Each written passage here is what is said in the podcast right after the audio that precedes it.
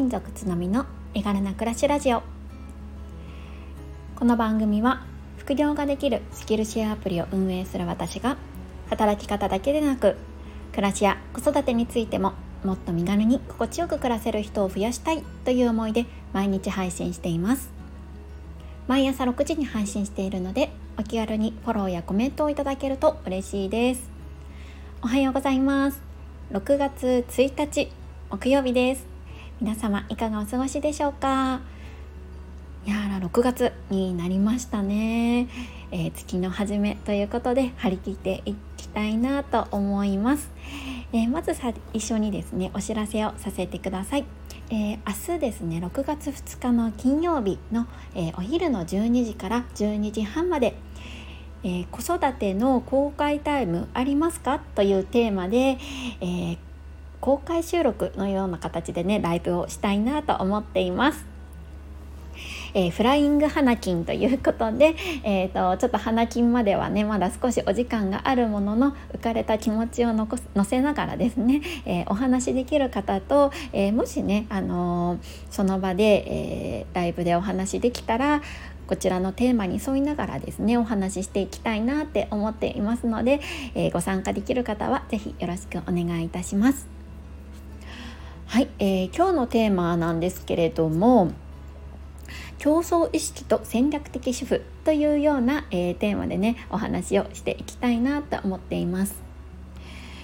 えー、今日のね放送のきっかけになったのが、えー、 Voicy のパーソナリティの MB さんの放送を今朝ですね聞いたんですね。でまあ、あのこの放送を収録しているのが前日になりますので、え、よろしければ、えー、昨日ですね5月31日の MB さんの放送、えー、競争意識ではなく社会意識で考えるこちらぜひですねお聞きいたいただきたいなと思うんですけれどもこれを聞いてねなんかすごいうん、最近のモヤモヤがなんとなくこう言語化されたような感覚を覚えたんですよね。で、えーとそれをちょっとお話ししたいなって思っています。ちょっとねあの抽象的なお話になりそうなので若干うまくお話できるかわからないんですがお時間ある方是非お付き合いください。えーとですね、MB さんの放送でこの競争意識とこの社会意識についてお話をされていてで結構皆さん世の中でね結構競争意識を持って働かれていたりとか発信活動をされていたりとかすることが多いんじゃないかなっていうことをおっしゃっていました。うん、でねこの競争意識何かというともうその名の通り競争をする意識なんですけれども常に相手より上へ上へ行きたいっていうような意識ですね。例えば営業であれば成績がより上に、えー、発信であればフォロワー数はより多くこんな感じです。で私たちは社会主義的なね社会で生きている以上をまあ、時にはねこういう意識を持つことっていうのも必要だとは思うんですね。そしてあのいわゆるエリートの方であったりとか人気者って言われる人の真似をすることで自分自身を成長していくこともできるというのは事実です。だけどこの競争意識だけで生きていると上には上がいるわけなのでどんどんどんどんねしんどくなってきてしまうんじゃないかなって MB さんは言ってました。でこの競争意識を持つのではなくって社会意識を持って生活してみるのはいかがでしょうという提案をされていたんですね。でこの社会意識は何かというと競争意識の逆のような形で、えーとこれは MB さんの造語らしいんですけれども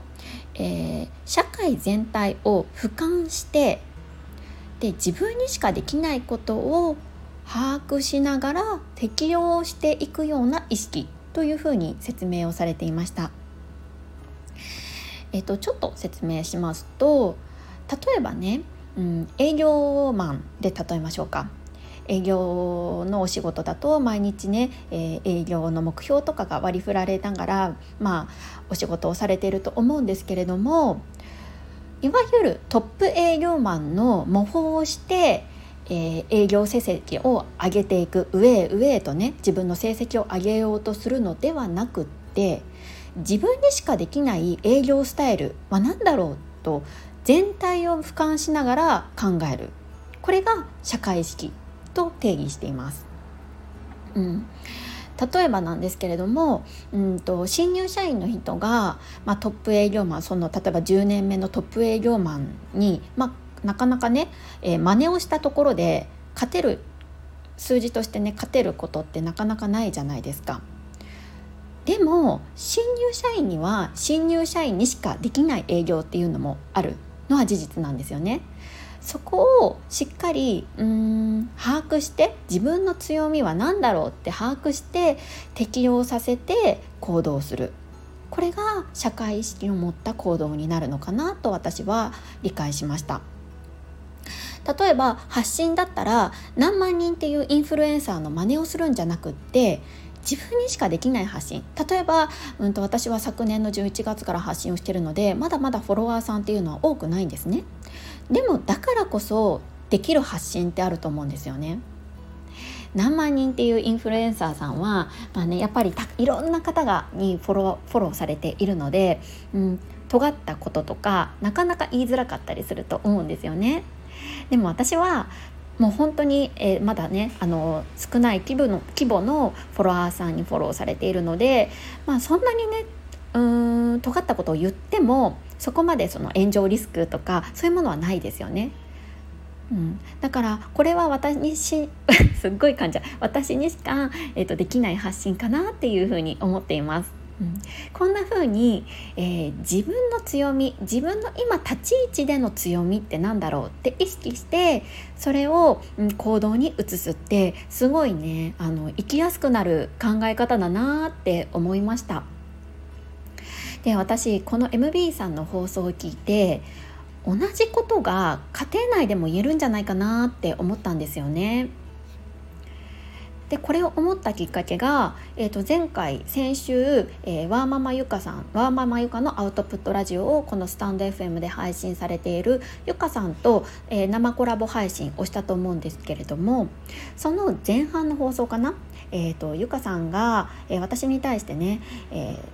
旦那さんと張り合っちゃうことってないですか？みたいな質問をいただいたことがあります。